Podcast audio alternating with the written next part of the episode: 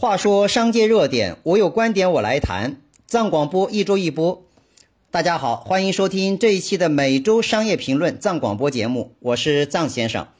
上期节目谈了商业风云背后都是血的两滴血，每一个行业、每一个企业，甚至在不同的商业发展阶段，往往容易遇见武侠小说里千里可取人之首级的独门武器——血滴子。上期节目谈了被血滴子所伤害的两滴血，一滴血是关于一间企业为了追求快公司、追求快资本、追求快效益而流下的血，这应该是全民创业和新时代创新环境当中最为普遍的现象，也可谓尸体遍地。另一滴血是关于一间企业在日常经营当中容易被周边的配合力量演变成血滴子这件武器啊，被暗杀或遭受利益窃取。这一种周边配合力量可以是来自于资本力量方面，也可以来自于产业链合作的任何一端，可以是来自于伙伴关系，更可以是来自于某一种公权力量。换成我的理论专述，叫做商业政权的争夺战。那么本期藏广播所谈的第三滴血，就和一个商业行动领域从无到有，从不健康到健康发展，或和整个行业突然间被覆灭替代有关。关于这一滴血，我们先从最近的一个企业申请 IPO 上市的事情来谈起。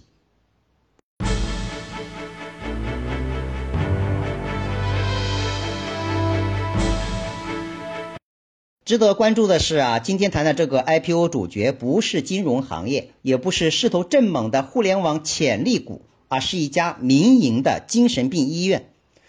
这间民营精神病医院叫做温州康林医院。隶属于温州康林医院股份有限公司，是一家以精神专科为主的连锁医院集团。据说医院年收入达到四亿元。康林公司的创始人兼董事长管伟立曾经是温州精神病医院的医生，在一九九六年辞职创办康林医院。这家康林医院不仅是国家在精神病专科的临床重点建设单位，而且是全国十家获得此称号当中唯一的民营医院。同时拥有三级甲等精神病专科医院的资质，可见呢，这个叫做管伟立的医生算是较早下海吃螃蟹的。这家精神病类民营医院也算是有一定的经营历史。不了解不知道啊，一了解还真让人羡慕。康宁公司目前一共实际投入运营了十家自有医院和八家医疗机构，说明这背后的资本能力还是较为雄厚的。据了解啊，中国入院治疗精神病的人次年年增长，随之而来的是精神病医院收入年年递增，精神病医疗行业成为一个高增长的行业。与快速增长的精神科医疗市场相反的是，我国精神病领域医疗资源供不应求，精神医疗基础设施严重不足。值得一提的是，精神疾病患者的治疗费用相当不菲，小到十万元以下。大到三十万、四十万的治疗费用都属于正常。即便如此啊，精神病患者的数目还在不断的增高。但矛盾的是，从国家统计局数据显示呢，精神病人的好转率却在一直在下降。也就是说呢，精神病医院的收入在逐年增长，然而精神病人的好转率却在逐年下降。包括这家康林医院，虽然拥有较高的营收毛利率，但也面临着较高比例的未结应收账款的问题。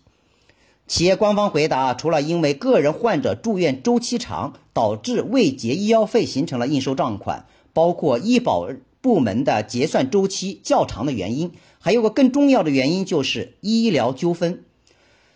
在康林医院 IPO 报告数据中，当显示呢，康林医院涉及的经济赔偿的医疗纠纷共有三十二起，其中有两起医疗事故需要承担次要责任，同时还有一件医疗纠纷呢正在审理当中。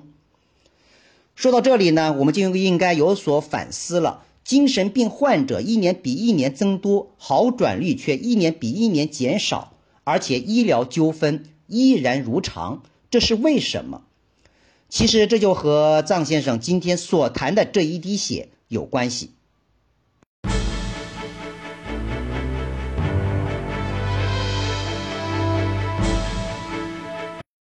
话说商界热点，我有观点我来谈。藏广播一周一播，大家知道，很多商业行业的日渐规范化和规模化发展，均离不开过往草莽英雄式的垦荒过程。也离不开最初阶段消费需求量极大产生的极具暴力化的商业利益积累。上面所谈到的民营精神病医院和其他类型的民营医疗机构，更是脱离不了这个发展的因素。当然，对于商业交易而言，只要有消费需求，一个愿打一个愿挨，这是商业交易的合情合理之处。尤其对于一个行业在最初的暴力经营阶段，这就是我今天要谈的另一滴血。也就是说啊，成就一个行业或成就企业霸权一方，往往是由顾客。流血牺牲而形成的一滴血。先不管任何一个企业的经营的企图，这就是关于企业的原罪，尤其是对于一个行业领域从无到有的成长壮大过程更是如此。谈到原罪呢，毫无疑问，无视于顾客的生命安全，或者是健康消费，甚至社会安全，应该是最大的原罪了。这当然是不可取的。什么伪劣假冒商品、商业欺诈，都属于此类。从一个行业的消费人群上来讲，孩子、老人和女人的钱最好赚。医疗行业还诸如一些中小学校校外教育行业，肯定是最让人眼红的行业。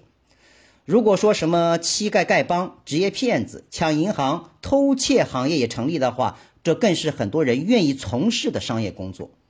因为钱来的太容易。当然这是玩笑话了，但确实是我们这个国度的奇葩之处。回到继续谈中国民营医疗行业，年纪稍微大些的朋友应该知道啊，这个行业应该说伴随着中国近几十年代的商业经济的整个成长过程。以前都是卖狗皮膏药似的，不管是治疗男女性病还是皮肤病，往电线杆上将宣传资料一贴，这种海量式的信息一打出去，生意或多或少的就来了。然后就是利用众多不同类型医院的闲置资源，承包起正规的医院科室。直到现在，利用原始资金的积累和资本的力量，建设运营正规化的民营医院，而且民营医疗市场竞争也愈加的细分化，这其中就包括现在流行的医美行业。抛出一些高端民营医疗机构，针对于更广泛民众群体的民营医疗，应该讲一直存在着暴利嗜血的行业盈利特点。在具体的医疗体验上，没病治成病，小病治成大病，我们大多数人或多或少都有过这样的体验。即便如此啊，中国医疗资源相对匮乏的现实当中，民营医疗消费的需求空间依然巨大。这都是过去或者正在发生的事情，在未来创新力量愈加规范化，民众消费愈加理性，法律法规愈加健全，或者顾客拥有更多消费选择的事实当中，新进入的和持续发展的企业经营要求越来越高了。我们企业从一开始就应该知道，除了力求最高的经营利润，如何更好的管束自己，不仅仅只是依靠顾客流血牺牲实现企业经营或达到持续经营，这才是最重要的。想必未来民营医疗行业的健康发展更是不得不如此。现在大健康行业发展迅猛，但大健康真正实现大健康，民营医疗行业是否能够进一步的规范化，一定是一个大缩影。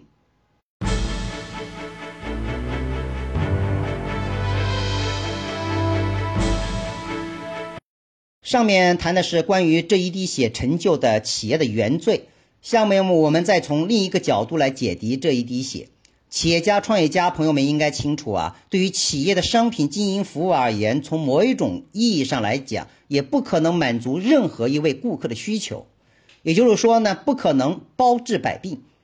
所以啊，我们企业才需要如何围绕目标顾客打造有价值的产品，如何开展对路的营销工作，如何更好的提高企业经营盈利水平的各种专业方法论的应用。问题的是，我们不可以因为非常巨大的市场消费潜力，随便利用专业方法论，为了达到经营目的而让顾客、让行业竞争随便的流血牺牲。大家都是企业家或者创业家，抛除社会职责担当、道德规范及职业素养的标准，说直接一点，我们都是生意人。任何一门生意是否成立，在于有没有正确的商业路径的选择，是否拥有。或创造买家的能力，是否能够将产品或服务转化成顾客消费，从而产生商品交易？但事实当中，在创新时代，我们企业经营除了面对残酷的市场竞争，已经越来越难以获得顾客消费信任。就像历史当中，曹操有头痛病，请华佗来医治，华佗看了曹操的病情，可谓是病入膏肓，建议开脑颅才能够彻底治好。这一下子可不得了啊！生来疑心较重的曹操，生怕华佗暗杀于他，就一刀将一代名医华佗斩了。这是什么意思呢？也就是说，曹操心目当中极其缺乏交易信赖，遇到了再好的医生，也很难建立起信任感。就类似于我们中国企业在日常经营与我们顾客、与我们合作伙伴们之间打交道过程当中产生的各种现实难堪。但我们往往又仅仅怪罪于消费的选择机会过多、竞争过于激烈，如此等等。其实上，这主要归结于这些年中国商业经济各行业领域在最初发展到发展过程当中，因为让顾客流血牺牲过多，让竞争对手流血过多而造成的消费不信任的现状。这种血一旦滴下来，也就是我们过去及现在很多企业之所以能够雄霸一方的成长因素。现在及未来呢？如果让顾客或让社会民众流血过多，即便你能够快速的雄霸一方或者占领某一个行业领域的王者位置，也更容易落败。最起码是带动尸体一片。就像我去年预测共享单车，在共享商业氛围的快速带动下，几个月时间就突然冒出了一个共享单车行业。搅动的连传统自行车行业都是一个鸡犬不宁。其实上，这种共享商业概念无非就是在抢劫社会的公共资源及资产，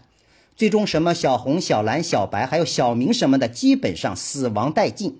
只有一个叫做摩拜单车和另一个叫做 OFO 单车，在资本力量的推动下，还是胜利了一次。其实上，全国城市社会公共资产均遭受到重大的破坏，也影响了城市的公众秩序。比如，还有一种有意让顾客牺牲流血过多的现象，那就是本来就是一个非常好的商业选择，也可以成就一个非常有前景的经济产业，最后被血滴子这件武器伤了自己。比如，最近一段时间披露出来的一年卖了七七点五个亿的神药。沙普艾斯滴眼液就是这样的典型案例。再比如啊，最近啊正值冬季赏雪的好时候，赏雪当然当首选大东北。但最近啊，东北雪乡民宿欺诈旅客的事情也开始纷纷扬扬。大东北这些年来经济建设一直未得到很好的改善，本来可以趁的独得天独厚的冬季旅游产业基础可以恢复一下活力。这回可好了，在自媒体异常发达的现实环境当中，可谓对东北旅游产业的发展是一个不大不小的打击。这就是过度于依赖顾客、牺牲流血、提高经营盈利水平而自我成就的血滴子。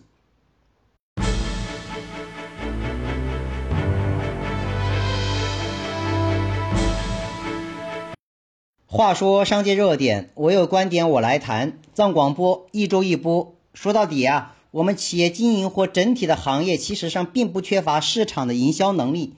在一个负面信息就可以颠覆，甚至可以彻底覆灭现实事物的现实社会和未来，减少让顾客随意的牺牲滴血，其实上就是在减少企业原罪，增加经营的交易信任。如此才能够让企业能够做到稳健进步和实现可持续性的发展。做到这一点呢，藏先生认为应该重握两件法器，一件法器就是商业文明里所提到的商业的企业精神，二是企业经营或行业发展对社会的贡献率到底有多少。现在我们的企业家、创业家朋友们开始又重新谈论企业文化，这两件法器其实在是真实拥有企业文化的来源基础。你是一个企业家，还是一个单纯的生意人？其区别恰恰就在于你是否拥有上面谈到的这两点。首先说说商业文明里的商业契约精神，这个契约不是讲什么诚信合作上的守约，更多体现的是如何在日常经营当中赋予商业行动的独具匠心。一切围绕为顾客提供更好服务为基础的维度。这包括一个企业如何正确选择可以持续发展的商业机会，产品或服务的价值付出到底是什么？如何通过满足顾客消费需求，达到市场或市场经营的可持续性的经营，从而拥有更高的风险防范壁垒，提高市场抗争能力及抵抗不可预见的风险能力。另外就是关于企业经营在社会当中的贡献率，这取决于企业或行业发展的责任担当，为行业树立优良风气和经营品质。王健林的万达事件大家是知道的，虽然臧先生也并不清楚万达幕后具体的事件真相到底是什么，但有一点，王健林作为曾几何时的中国首富，他作为巨无霸型企业，在社会责任担当当中，他到底做了什么？我只知道流传的先小赚那么一个亿的事情是真实的，也就是这么一个先小赚那么一个亿。就将一个所谓的优秀企业领导人和优秀的真面目就揭开了，人们就会试问了：你王健林作为企业家，代表一个社会所谓的扛鼎型企业，除了能够为国家缴纳税收，你在社会当中还拥有什么价值？所以讲王健林的先小赚那么一个亿，明显败坏了榜样风气。没有恒大、许家印每年派出大部队式的干部，掏出上百亿扶贫乌门山区的经济发展来的实在来的有智慧。哪怕许家印是在作秀，掏出的钱是真金白银的。也正是这样，在全民创业和创新模式四处弥漫的这些年，不管是怎样规模的企业角色，都是冲着捞一把就起来的心态开展企业经营工作。无视于这种商业契约精神的存在和无视于社会贡献率的角色分工，超高的企业死亡率就是起源于这里。在各行各业都有资本加持的大风潮下，我们再回到这一家第一个准备上市吃螃蟹的温州康林精神病医院，这一家精神病医院能够申请 IPO，或许代表了医疗行业的日渐发达和私营医疗健康行业的营业能力变强。但它是不是一个好的示范？到底能否给行业的整体发展水平带来什么样的影响，还不好说。医疗的本身就是具有公益慈善的特点，医疗在人心的精神抚慰和医疗在人数上的独具匠心是同等的重要。除了独具匠心的提高医疗技术，更需要在精神患者及家庭在病痛当中给予实质性的帮助或者精神抚慰，这才是医疗经营服务的重要内容。医疗应该将生命的尊重当成最重要的经营事实。其实上，对于民营医疗企业而言，如果能够在医疗服务上将契约精神赋予人心人数上，已经是对社会的职责担当提供了一定的贡献率。毕竟。管生死的工作是一个社会，是一个国家是否拥有真实文明进步的直接体现。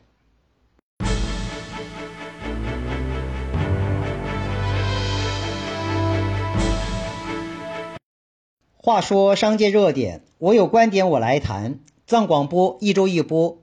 最近呢，新浪财经、人民日报客户端、吴晓波频道联合主办的二零一七年十大经济年度人物评选正在开展当中。候选人名单除了阿里巴巴马云、京东刘强东、腾讯马化腾、百度李彦宏等互联网巨头，还有小米雷军、华为任正非、恒大许家印、李宁公司李宁、福耀玻璃的曹德旺、国美电器杜鹃、苏宁电器的张近东等企业家。